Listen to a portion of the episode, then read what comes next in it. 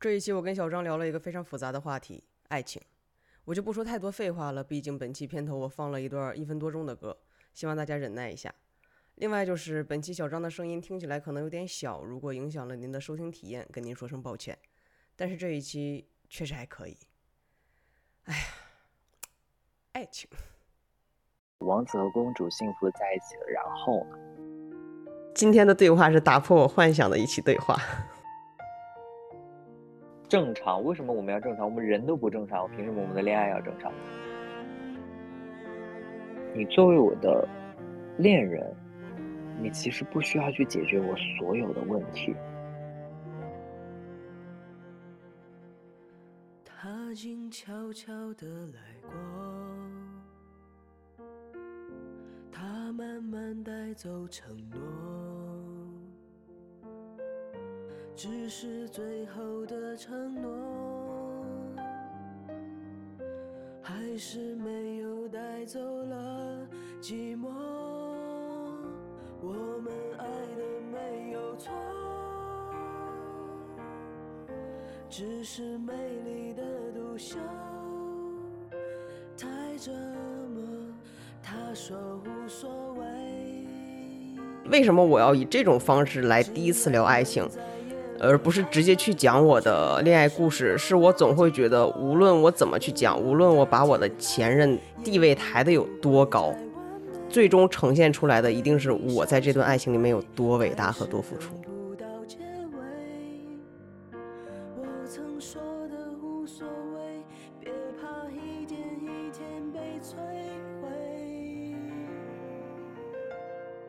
就是我我我觉得我自己没我想的那么伟大，但是我在阐述，尤其是向公众去阐述的时候，我觉得我有意和无意会把自己包装成那样。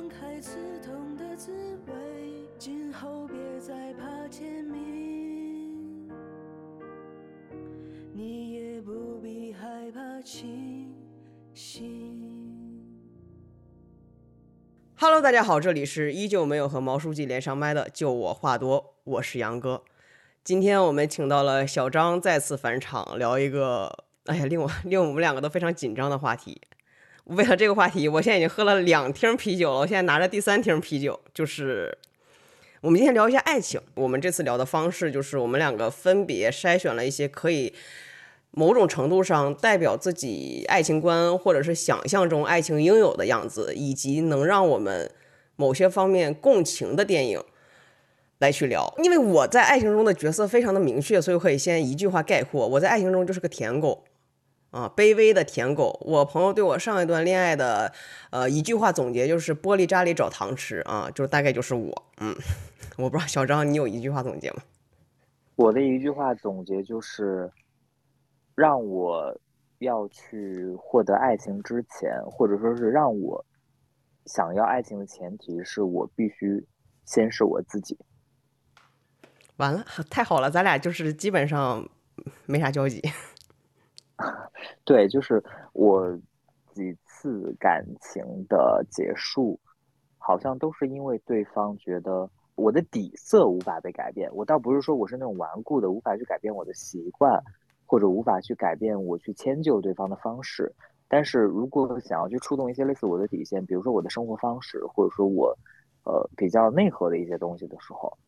大家都会觉得我我好像是一个撼不动的状态，然后就会 走向 分开。OK，那我想到一部电影可以先聊，先做个提醒，就是反正我们聊的时候没有在顾及说大家有没有看过这些电影，但因为我们聊的是爱情电影，其实它不太涉及到。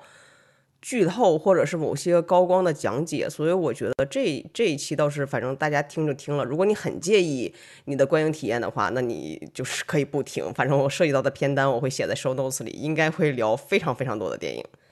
然后我觉得我可以先聊一个电影，因为这个电影我刚看完，然后小张也提了，就是《千年女优》。《千年女优》简单来讲就是一个女的穿越千年去寻找那个她以为她爱的男人的故事。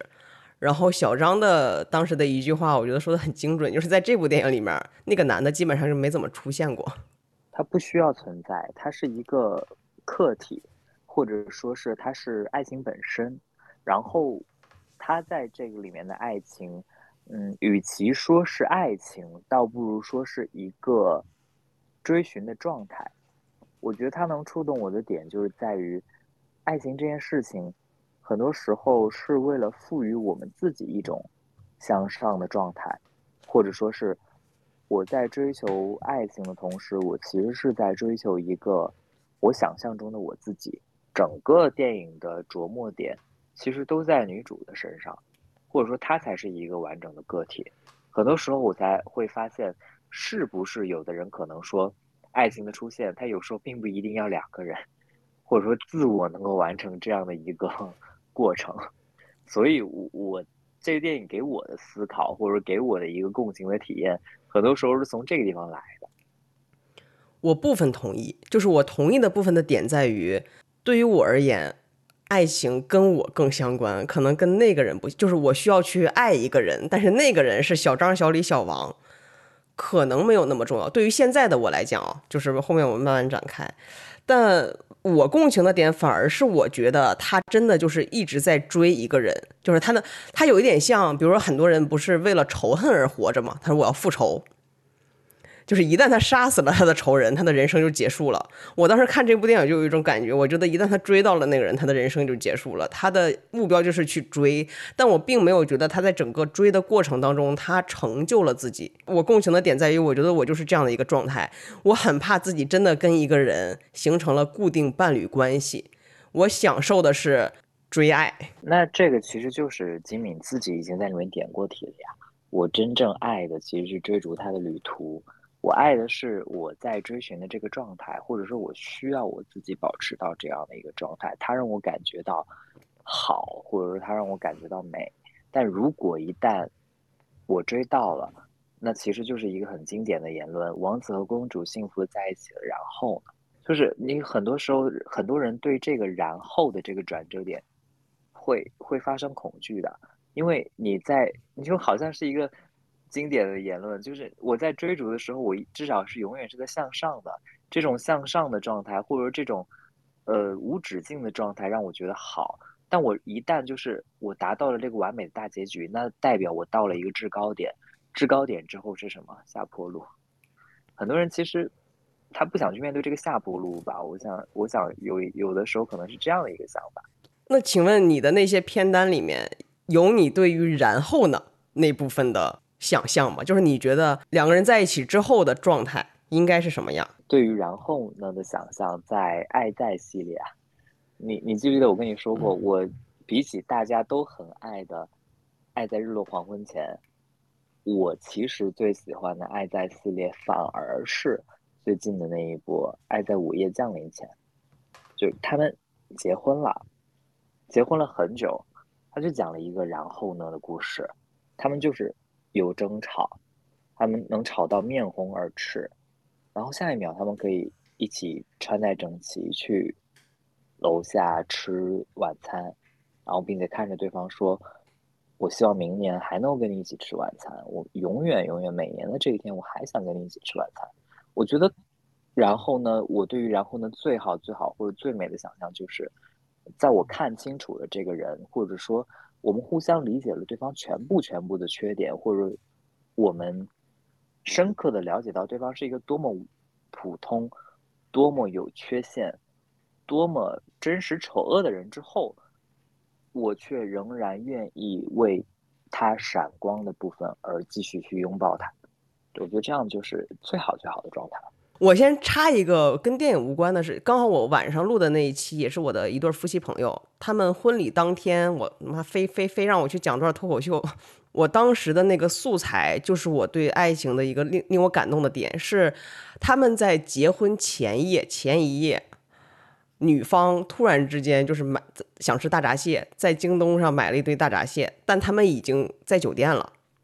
需要有锅蒸，他们也没有什么锅去蒸。然后那个男生就在我们的群里面就很委屈，他说：“为什么这么忙，明天就要结婚了，他非要吃大闸蟹？我家里没有合适的锅，我现在又在酒店，但凡吐槽一下，他就又很不开心。哎，那个男生逼逼叨逼逼叨逼逼叨了半天，但是最后呢，他还是买了一个锅蒸了那个大闸蟹。就我当时就觉得那就是爱情的模样，就是。他会吐槽，会逼逼叨，然后因为非常小的芝麻绿豆大点的破大闸蟹的事儿，但是他满足了那个女生的的的的的诉求，然后蒸了那个大闸蟹，它是非常具象的一个画面，但那就是我想象中，我希望如果我有一段爱情，我会为为为了维护这段爱情去往那个方向去努力，那就是我想象中的。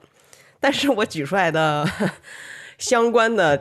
电影名呢，就是都与其毫不相关。我可以先给大家讲几个，一个是婚姻故事，一个是那些爱人。这两部就是我想象当中，也不叫我想象当中，而是我遇到过的大数据显显示下的。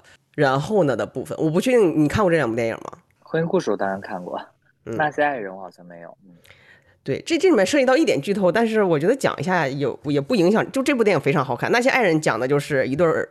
老年的一对夫妻已经很老了，他们双方都出轨了，后来都发现了，后来就离婚了。然后电影的安定是，离婚了之后，他们两个又又跟对方在一起，就相当于他们两个又出轨了，他们新的 partner，然后又跟对方在一起，就相相当于他们以前是夫妻的关系，现在是出轨对象的关系。你刚刚讲到那两部电影关于然后呢的事情，我觉得。爱在午夜降临前也是，但是它是一个让我觉得很 happy ending 的。然后另外一部，我觉得你您我不知道你看过没有，也是可以推荐去看一下。在在在叙述，然后呢，甚至是已经然后了很久之后的故事，就四十五周年。哦，没看过。他也是啊，他也是提了一个，好像中国的文学里经常被去聊到的话题，张爱玲的那个红玫瑰白玫瑰。对，朱砂痣变成文字写，白月光就变成了粘在衣服上的范例。你得到了之后的事情，甚至是得到了很久之后的事情，这个点就是四十五周年的故事，就就是大概这样的一个命题，就是两一对夫妻在四十五周年的结婚纪念日的那段时间发生的事情，就是丈夫关于丈夫很多年前的一个去了世的。前女友的故事的展开，然后和现在妻子的一个一个交织，你就会明显的知道，他妻子甚至可能会在想说，是不是前女友去世了，白月光就永永远的成为了白月光，而我是不是就从朱砂痣变成了蚊子血，就很现实的话题，所以我我觉得我我也推荐你可以去看一下，也会应该给你一些。哦，关于这方面的一个输入，所以你理想中的爱情是什么样的？这个根据阶段有变化。反正就在近几年之前啊，我理想中的爱情一直是一部我虽然没有那么喜欢，但是我觉得很有共鸣的电影，就《花束般的恋爱》。我真的不是很喜欢，没有很喜欢这部电影，因为我觉得挺俗气或者挺那个，挺没有什么亮点的。但是它好像完美的解决。解释了我在近几年及之前的对于爱情的追求状态。我希望一个能够很像我的人，或者说一个跟我爱好有很多很多相似的人，我我能够跟他聊的话题不只有生活，而是说我们喜欢的导演是类似的，我们爱听的歌是类似的，我们的歌单随机播放出来的东西好像都是对方的歌单，我们的书架上摆的书好像都是对方的书。我想要一个这样的有共鸣的、相似的爱好的人，这是我在曾经一直到近几年一直想要的爱情状态，但是我却永远的不是永远，嘿，我却从来都没有过这样的机会。我不知道是我太太古怪，还是就是运气不好，我没有得到过一丝这样的共鸣，或者我在爱情里面一直都是好像跟我非常非常非常不一样的人。然而在这两年，我发生了一些改变。我现在对于这个的定义，或者说对于这个的需求，好像简简单单就能概括，就是我希望有一个我们互相能够从对方身上找到向上的力量的人。对，就是互相独立，我不依赖于你存在，但是因为有你，我们互相可以成为更好的状态。我希望能够找到这样的一个状态。哇，我忽然想到，我的电影里面好像没有一部去讲长期状态。就是等一下聊到后面我的片单，我的电影都很浓烈。其实我仔细看了一下你的片单，我但是这个应该留到后面来讲。我大概能够总结出来你的片单大概是两种什么样的类型，因为我觉得你的喜好其实很明显，很应该说是很多人的喜好很明显，就大家对于爱情好像都有两种近似的喜好，一种是自毁型的，或者是自我牺牲型的，另外一种是自赏型的，就是。我觉得我很古怪，我很小众，但是一定需要有一个那个就是能懂我的古怪和我的小众的点那个人出现，就啊，就是所谓的前几年特别土的一句歌词，什么若你喜欢怪人，其实我很美，大家都在找这样的一个状态。我曾经很喜欢这首歌，是吧？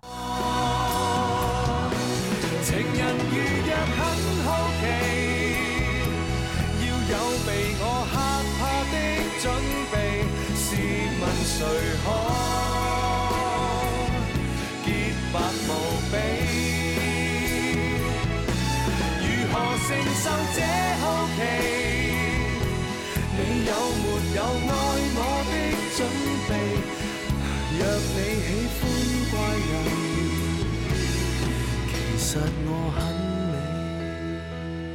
很多人都在找这两种状态，一种是所谓飞蛾扑火、奋不顾身的自毁型。你会发现，那个很美的爱情电影，很多都带着一种自毁的倾向，或者自我牺牲的倾向。嗯，然后另外一种就是自赏型，就是别人眼中的怪人，或者别人眼中不可理解的人，但是会有那个懂你的人出现。哇，我觉得我两者兼具，哎，嗯，是吧？你从你看的电影里，我已经看出来了，你就是要么自毁，要么自杀。哎，但这我可以忽然想到一个，而且它是个剧。呃，还蛮推荐大家，叫我爱上的人是奇葩。哼，啊，我看过呀。哎，你竟然看过，这么俗？我看过，因为它是前几年的戏了吧？就是这一部戏，就是经典的所说的“若你喜欢怪人，其实我很……”两个怪人相互兼容，相互摩擦，然后周围，关键是我后来选了这个片段，是因为他们周围的 friends 也是我希望有的那种社交的状态，就整个他就是我就是觉得，嗯，我的人生就是 要轰轰烈烈。然后你没发现我给你的唯一一部剧集是《老友记》吗？是的，就是那是那那啥呀？我对于爱情，现在或者说是就一直以来贯穿的一个点，我刚刚跟你说的，就是一个能够找到向上的力量，并且有一个很舒服的相处的状态的一个所谓的状态的这样的一个点。《老友记》的 Chandler 和 Monica 的 点就完全是打在我的心上，因为。他们两个互相对对方太了解了，就是在了解了很多年，然后从最好的朋友变成恋人，然后发就是兜兜转转，大家都知道对方所有的事情，或者在经历了很多不合适的前任之后，才发现啊，好像我们两个也挺合适的。我不是说我在期待把我的朋友变成我的恋人啊，而是我在期待一种我在了解了毫无了解的把自己呈现给对方，以及毫无保留的知道了对方是一个多么。有缺陷的普通人之后，我们两个还能够拼在一起，并且互相找到舒服的相处状态，这是我所期待的一个点。我们可以有共同的朋友圈子，呃，不一定要完全相同，但是却能够有一定联系的呃爱好或者是生活基础，而且我们互相知道对方的所有缺点，但我还是能看到你闪光的地方。又回到了，绕回了这里这个点，对，又绕回到了爱在。而且你在讲的时候，我有一个疑问：你的历任伴侣不是这样的吗？不是。就首先他们是知道你的全貌的吗？他们慢慢可能我会再呈现吧，但是慢慢他们好像也不能接受我的全貌。就你对我的了解，应该知道我在生活里面是有时候会是有一点表演型人格，怎么说，或者说是有一点，嗯，有时候会有一些 drama 的状态吧，或者呃，不一定是 drama 的状态，就比如说我穿衣服挺夸张的，或者说是有时候啊，有时候会会怎么怎么样，对，就是我的前任在跟我在一起了几个月之后，他还跟我说。就是我很讨厌你的某件衣服，或者说我第一次见你的时候，你穿的那个什么东西让我觉得立刻就想跑。然后以及说我的某一些我很喜欢的视频，他会觉得太招摇，等等等等。我说，你如果这些都不能接受，你为什么还跟我在一块儿？对呀，啊对，然后以及我他曾经说说觉得我唱歌很做作，然后觉得我说话声音很刺耳，然后觉得我声音不太好听，或者唱歌不太好听，大概是这些点。然后因为我有时候在家没事我哼吧两句嘛，然后他他会觉得啊你别唱，我心想如果那你这些也不能接受，那你到底看上我啥了？然后我不是有时候会喜欢一些就搞笑段子或者土味视频嘛？对我就是很两极的一人，我既喜欢文艺片，我也喜欢土味段子。然后他就经常对我有一段时间在模仿快手梗这件事情 嗤之以鼻，并且表现出极大的厌恶。然后因为这个事儿还吵过几次架。我心想，我也没碍着谁，我也没有就是在公共场合大声的去怎么怎么样，我只是自己在家自娱自乐也不行。哦，因为这些点，我我心想，你既然觉得我身上浑身都是缺点，那你还在忍耐什么？我提供的这些片单基本上是某一些情节跟画面非常 touch 我，我才讲。然后我爱上的人是奇葩里面有一个特别共鸣的点是，你可能不记得了，就是那个女生她有抑郁症。她也没想让男生知道，所以她会自己晚上偷偷开车去哭。然后当她发现男生知道的时候，她说：“You cannot cure me，就是你你不可能治愈我，你也不要试图去做这件事情。”但是那个男生就憨批如我，就是试图让他开心，试图去怎么样。然后那个女生就崩溃了。那就是我跟我前任的某种相处状态。天呐，就是一样的。我不是，你应该知道啊，我是一个自我认知程度其实比较低的人，我很自卑，然后我外貌焦虑很严重，然后自我的认知程度也很低。然后我解决自己外貌焦虑的很多方式，就是比如说，呃，比如说买一些奢侈品，或者说是。呃，坚持健身，把身材弄得很好，或者说是坚持护肤等等。然后我前任就一直会反复的说：“你不要外貌焦虑啊！我这么喜欢你，你为什么要外貌焦虑呢？我觉得你非常好啊！你不要再做这些事情了，对你来说没有意义的呀。”他就一直想要去尝试感化，或者不是感化吧，或者就是尝试去用言语或者他的行动来改变我的这一部分焦虑。但我其实一直在告告诉他说：“你作为我的恋人，你其实不需要去解决我所有的问题。这一个焦虑本身，它可能已经虽然不到疾病的状态，但它已经是我人生的底色之一，或者说我一个长久的状态之一。它可能就是我的一部分了，不能尝试去去消弭它，或者把它从我身上拿掉，因为拿掉之后，我可能也不是我了。”以及我自己都不觉得它是一个问题，我自己已经找到了我跟他共处的方式，你不用再去尝试的去让我去去改变它，或者说是放弃他。哎呀，谈恋爱好难，因为我跟你讲，我刚才代入了一下，如果如果我是你的另一半啊，我我可能会做同样的事情哎。但同时，你想，人也是矛盾的。他曾经最伤伤人的一句话也是他说的，就比如我之前买过一件衬衫，就是有一点有一点结构风吧。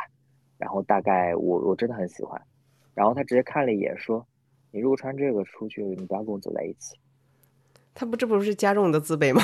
他在干什么啊？对呀，但他另一面又是非常非常好的，说你真的很好啊，你不需要这样，不需要那样。你看人都是嗯，互相在推翻自己的，就是 自己也在推翻自己的。哎，那你觉得你给，比如说我是你的伴侣。你对我的建议是啥呢？就针对你容貌焦虑、身材焦虑这件事情，那我要做啥呢？Nothing 啊，接受我就好了。哎，那你的求婚大作战和那个什么我恨你的十件事是个是这 那一类，就是所谓的无脑甜的，那都是代表了我一个遗憾的取向，就是我整个人是没有经历过校园恋爱的，所以我对于那种。所谓的好像看起来美好的不真实的那种片子，我反而有的时候还还能够戳到我一些。哦，我也没有经历过校园恋爱。啊，对，就《求婚大作战》是我高中的时候在课堂上偷偷躲在一一堆书后面看的。我那个时候觉得，天呐，山下智久怎么能做出这么感人的事情？啥事儿？我没看过。一次次的失败，一次次的追寻嘛，就类似这样。哎，那我想问，最后成了吗？啊，这是一个甜剧啊，这是一个偶像剧啊，从头来过，还不断的去弥补遗憾，然后不断不断的去追求，所以求婚大作战嘛。整个故事就是山下智久演的那个喜欢长泽雅美演的那个青梅竹马，但是他们两个一直没有在一起。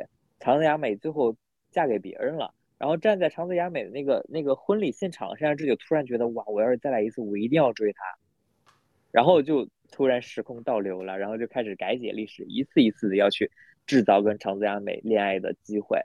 天呐，你不觉得很浪漫吗？妈呀，天呐，我一定不能看这部剧，我看完了之后会更加的舔狗。但最后啊，最后最后也不是 happy ending，我我认为它是 happy ending，就是它的 happy ending 是顺其自然，就最后他还是没有改变这一切，但他释然了，就有点像千年女优那种，我完成了我的追寻，我成了我自己，没关系嘛，那我既然爱你，我就祝福你。所以他们俩虽然没有在一起，但是但我觉得结局反而是一个好的状态，因为他们不用面对然后呢。哎，我现在缺这一步，因为就是我我这么自我的人啊，在我初恋之前呢，我我就是也没有这个诉求。我不确定你有没有恋爱的诉求，我是没有的。我间歇性有，就是我不是说我觉得我该恋爱了，而是我我是一个有一点体验派的那种人，我很希望能够体验出真体验一下真正 match 的情感状态。我没以前这种 match 的情感碰状态，只在我的朋友中间我能够发现，我不知道恋人的那种 match 情感状态是什么样子，我很好奇。路边野餐我没看过，你给了五颗星哎，就是的点是啥呢？因为它好像褒贬不一，我记得。啊，我非常喜欢路边野餐，而且包括我很那一年，你记得《地球最后的夜晚》？嗯嗯，记得。那个上上那个元旦档的时候被骂死，说它很烂。但我也很喜欢《地球最后的夜晚 》。不说技技技巧层面的啊，就不说电影电影技巧层面的，你喜欢的点是啥？首先，我很喜欢一些乡土的东西，或者说是农村背景的底色的东西，因为那个是我的底色。我就是一个看到那种地缘或者农村背景的生活会很有共鸣感的人，因为我就农村长大的。所以我我我会很喜欢一部纪录片叫《四个春天》，哦，那个好像代表了我对爱情的，我没有给告诉你，啊，我没有列出来，《四个春天》好像代表了我对于爱情的醉的这个体验。哦吼，因为我为什么没有列出来？因为它好像对我来说它超出了爱情，因为它是家庭。嗯哼，就我每次看都会哭那部纪录片，因为因为它就是就是一个很真实的生活。路边野餐，我喜欢的一部分的原因，就是因为它描绘了一个很很很乡土或者很有地缘情怀的情怀的故事。我觉得它文本很好啊，就很诗化的那个呈现。我觉得毕赣的那个才气，就是让我觉得很很佩服或者很喜欢，因为他好像是能把电影拍出像诗一样的流动感。不管是从文本还是在从镜头的呈现上，然后其实最后一个点，为什么我会说《路边野餐》是一个我喜欢的爱情的电影？它其实就别的都没有什么，就是最后那个结局，它其实也是一个关于追寻的故事。我因为就是因为一些不可名状的原原因或者一些莫名的情愫去追寻一个神秘的女子啊，随便 whatever，反正他最后给我的一个一个。一个冲击就是路边野餐的结局，他好像给我描绘了一个极致浪漫的场景。这个浪漫的让我觉得好像我的人生不可能遇到这样的浪漫的事情。就有一个人愿意为了你，好像去倒流时间也好，或者说是愿你愿意为你去做一些看起来非常愚蠢的事情也好，那其实也是一种极致的。若你喜欢怪人，其实我很美。哦不，或者。是一种极致的，就是他是一个很独特的怪人，但他却喜欢你。哎呀，我突然觉得咱俩好适合谈恋爱啊！你别这样，好好可怕。你不觉得就是就是就是某种程度上，我们两个是就是匹配的？那你看啊，就是爱情还需要很多客观因素的。Yeah, I know. 嗯，就是哇，我就是很，我可能太极致了，但是我喜欢的就是成熟的人。成熟的人看到我的这种莽撞，他可能会被感动，但他会瞬间冷静下来，觉得没有办法生活。就是我刚才在看我的片单啊，就有一个片单叫《末地》，我嗯，我不确定你有没有看过。我看过。本来我当时看的时候跟残剧毫无关系，就我当时觉得，哎呀，感人好看。就我大部分的片 提供的片单都是我跟我前任在一起的时候看的。然后我看完跟他讨论的时候。讨论说他们的爱情多美呀，这那有的没的。我前任非常也不叫冷漠吧，他说了一句事实，大概的意思就是，是因为他们两个都有残缺，才可能相爱。对，我觉得很大一部分程度上是因为他们两个都对于社会来说是一个非常无法被包容的个体，所以他们两个就像两个残缺的拼图拼到一块儿了。但他们并不是一开始就能 match 拼到一块儿的。而是被一个外在的力向内挤压，把他们强行挤压成一团的。我对于这个的感觉是这样子：虽然故事很美，虽然拍的很好，虽然伊桑霍克和女主演技都非常好，但是，嗯，我仍然觉得他们俩是没有其他更好的选择，或者说是被迫做的选择。所以你觉得那不是爱情？后来可能是一开始肯定不是。你要去看一下那个，呃，法斯宾德不是法沙，是那个德国导演莱纳维勒·法斯宾德，他的一部电影叫《恐惧吞噬灵魂》。你看他是不是就完全是莫蒂的反面？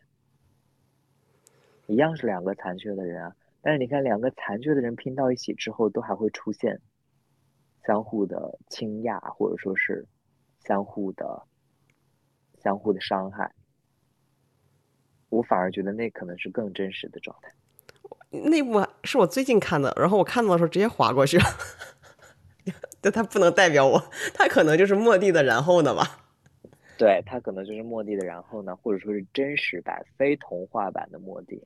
今天的对话是打破我幻想的一起对话。啊，那我是不是不该这样？我是不是有点太真实了？我们是不是要聊点浪漫的？不是，你要真实啊！哎，我这个不是为了给。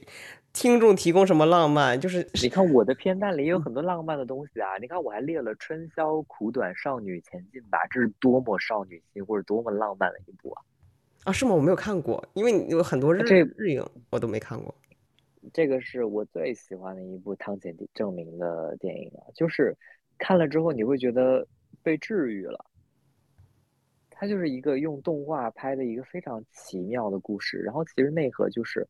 如果我喜欢你，我要越尽一切的阻碍，穿越一整个城市，穿越所有的黑暗，然后我去见你。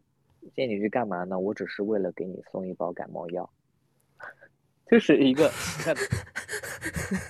很很那个。你看，我还会喜欢这样的电影啊，很浪漫。我没有不追求浪漫，我很想要，但是 我同时也知道它可能是可遇不可求的吧，或者说是呃，都带着代价。他送完了之后，就所以就在一起了吗？对呀，当然了，动画电影不需要代价，他也不需要然后呢，浪漫就可以了。我的片单里的浪漫是和 Summer 的五百天。这个你这个浪漫，你反而觉得它是有点单向，我都是单向的，或者是对啊，自我牺牲倾向。你觉得整个就是 Summer 变成了一个完美或者闪闪发光的客体，然后全部都是那个囧瑟夫在。疯狂的输出，或者在不断的自我升华。对我这部电影，我就记得一个画面，就类似他俩在一起不还怎么着，然后 Joseph 起来第二天上班，戴着耳机，一路就是就是那种像音乐剧一样跳着舞就去到了公司，那就是我当时谈恋爱的心情，每一天。天呐，我好像没有体会过这样的心情哎，我是不是人生很失败？不要失败，是你的体验缺少一块儿。我跟你讲，哇，对啊，我就觉得我的人生体验很多缺失，特别是爱情这块儿。对，就爱情我走不出来的点在于，就我一切的想象啊，就是那种浪漫啊，我觉得我就都都体验过了。你说我就我这下下一段我找啥呢？说下一段只能经历的就是然后呢？但我后来复盘了一下，就是正常的恋爱，正常的。对，就是 正常的情况下，恋爱不长那样，但他给到了极致的体验，就会导致我，你懂，就其他人很吃亏。首先，你为什么一定要正常的恋爱？正常恋爱有什么有趣的？第二，什么叫恋爱长什么样？每个人恋爱都长得不一样，你凭什么一定要正常恋爱？正常恋爱多无趣啊！什么叫正常啊？柴米油盐嘛，结婚生子嘛？为什么呀？为什么要那样的东西啊？你你恋爱，我们都是追求的体验感，或者说，我反正是希望一些，对，就是 crush 的体验或者心动的体验的，有这些不就够了吗？正常，为什么我们要正常？我们人都不正常，凭什么我们的恋爱要正常？第二，恋爱长什么样？每个人恋爱真的都长得不一样，你自己的每一段恋爱也不会长得一样，你凭什么要跟别人的恋爱长得一样？他们恋爱长长得一样就好了吗？那不跟整容脸似的，都整成一样就好了？不行啊！我的这些个电影啊，就是他的这个恋爱啊，真的他就没有一个是正常的。我不知道你看到了了不起的盖茨比，你是把它归在哪一类了哈？就是归在浪漫奇幻小说。我跟你讲，哎，我当时我后来选这部电影放到我的片单里，是因为我觉得它让我反思爱情到底对我来讲很重要吗？就是我一直觉得爱情在我心中就是除了我家狗之外的绝对 number one。呃，我本来觉得盖茨比是为了爱奋不顾身、不顾一切的，但过几年冷静下来看看，他并没有。啊，你原来会想这一层啊？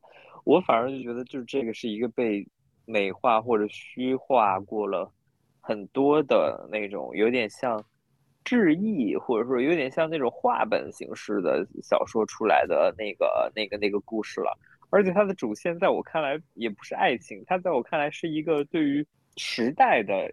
印记或者批判，因为在我看来，我想这一层的点在于，为什么我要以这种方式来第一次聊爱情，而不是直接去讲我的恋爱故事？是我总会觉得，无论我怎么去讲，无论我把我的前任地位抬得有多高，最终呈现出来的一定是我在这段爱情里面有多伟大和多付出。嗯，到了第二种，就是盖茨比。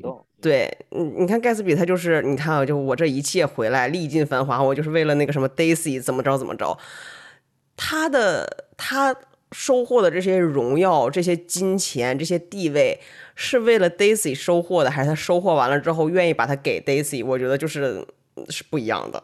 就是我我我觉得我自己没我想的那么伟大，但是我在阐述，尤其是向公众去阐述的时候，我觉得我有意和无意会把自己包装成那样，所以我特意就把它拎出来了。就我不太，就我我困惑，就我也不知道自己是哪一类。就我自己也会觉得，我也也有一些自我欣赏或者自我感动的倾向，但是这几年可能没有了。就是我以前上学的时候，虽然我没有谈恋爱，但我有很多段暗恋的经历啊，而且那暗那些暗恋的经历就是会被我。不断的写在各种日记或者各种文章里，各种被化用，然后我永远都是把自己描述成一个啊，我为那个我暗恋的人做了很多事情，比如说我为了他去选某一某一门课，为了他了解各种他的喜好，为了他这样这样那样那样。后来我想，就是我做这些事情是什么呢？我为自己塑造了一个我的深情人设，但对方这一切对对方来说都是不可知并且不重要的。所以这段爱情里，我收获的是什么？对啊，我收获的是一个我对自己的认可，或者说我对于自己的感动，以及我在追寻恋爱的过程。这个是过程是什么？就是我是千年女优啊！我前任，我甚至没有想，没有一刻去试图想过我前任需要什么，而我直接定义了他需要什么，然然后我给，但我给的就是我愿意给的。就我前任希望的就是我闭嘴倾听。对，所以不成熟的时候，或者说是一开始的时候，大家都会容易容易犯这样的一个错误，大家都会都会有这样的经历，就是我把我认为我想给他的东西，或者我把我认为我最好的东西我都给你了，就我把心掏出来给你了，但对方看起来可能这个心有点血淋淋的，好像不是很好。我家里有苹果树，我把我最好的苹果摘给你，对方可能啊，我苹果过敏，你能不能给我橘子？是这样的呀。其实对于我来说。那种所谓的真实的爱情的文本，很多在侯麦侯麦的电影，就是他的里面，嗯，他里面那些男男女女，就是完美的诠释了那个那个那句歌词，就爱情不过是一人挣脱的，一人去捡。哦，是吗？你能推荐一部，就是就比如说像我想了解，就真实的爱情长啥样？我觉得侯麦的你随便打开一部看就好了。就那些吃饱了闲着没事儿做的中产阶级，为什么要谈恋爱？以及他们谈恋爱的真实心理状态，男男女女挣脱去捡，就是侯麦的。你打开任何一部都是这样，就是他告诉大家，就是爱情就是中产阶级吃饱了没事儿干的一些消遣游戏。哎，我觉得还是要搞事业。我今天算了几期塔罗，我觉得爱情算了，爱情不太适合我。我觉得不太适合我们先聊这么多，我们聊了快俩小时了。呃，白聊了，都不太适合你。在我看来，它不像职业规划，是有明确的 方法论、目标、素质的。爱情这个玩意儿太他妈的，就就是太虚无缥缈了。我的前任把我的心掏出来了，然后打开看一看，然后。啪叽就是 不要了，然后但是现在心已经出来了，你懂吗？我就启蒙了呀，我得把心放个地方。所以我某种程度上，我记得咱俩之前还聊，我的追逐不是要追某一个人，而是就是我的心呢，他现在拿出来了，他也放不回我身体里了，他需要放在一个地儿，他需要一个新的承接空间。我不用跟一个人谈恋爱，但我需要爱一个人。嗯，那就怎么办呢？We'll see。希望大家都能够收获一些自己感到开心的爱情吧。对，就是希望大家对享受爱情，然后有一个体面的结束。结束完了之后，就是互不打扰。哎，也不一定一定要结束啊。对啊啊，对对对，对，就是就是就是希望大家就是天长地久，相爱到老。但是万一就没有万一，就 是这爱情完美，好吧？就没有万一。嗯，就是大家都能收获好的体验。OK。拜拜拜拜，朋友们，我们的听友群终于热闹起来了，欢迎添加“就我话多小可爱”的微信，一起来聊聊天。Go W H D 一一，就我话多首字母加一一两个数字。如果你喜欢本期嘉宾小张或者往期其他嘉宾，欢迎通过 Show Notes 里的付款二维码或支付宝账号打赏，并备注他们的名字。就我话多会将您的打赏全额转给嘉宾。如果你喜欢杨哥，也欢迎备注杨哥的姓名并打赏。谢谢您的收听。只是最后的承诺，还是没有带走了寂寞。我们爱的没有错，只是美丽的独秀太折磨。他说无所谓，只要能在夜里。翻来覆去的时候有寄托，等不到天黑，烟火不会太完美，回忆烧成灰，还是等不到结尾。曾说的无所谓，别怕一天一天被摧毁，等不到天黑。不敢凋谢的花蕾，绿叶在跟随，放开刺痛的滋味，今后别再怕天明，你也不必害怕清别怕天明，你也不必害怕。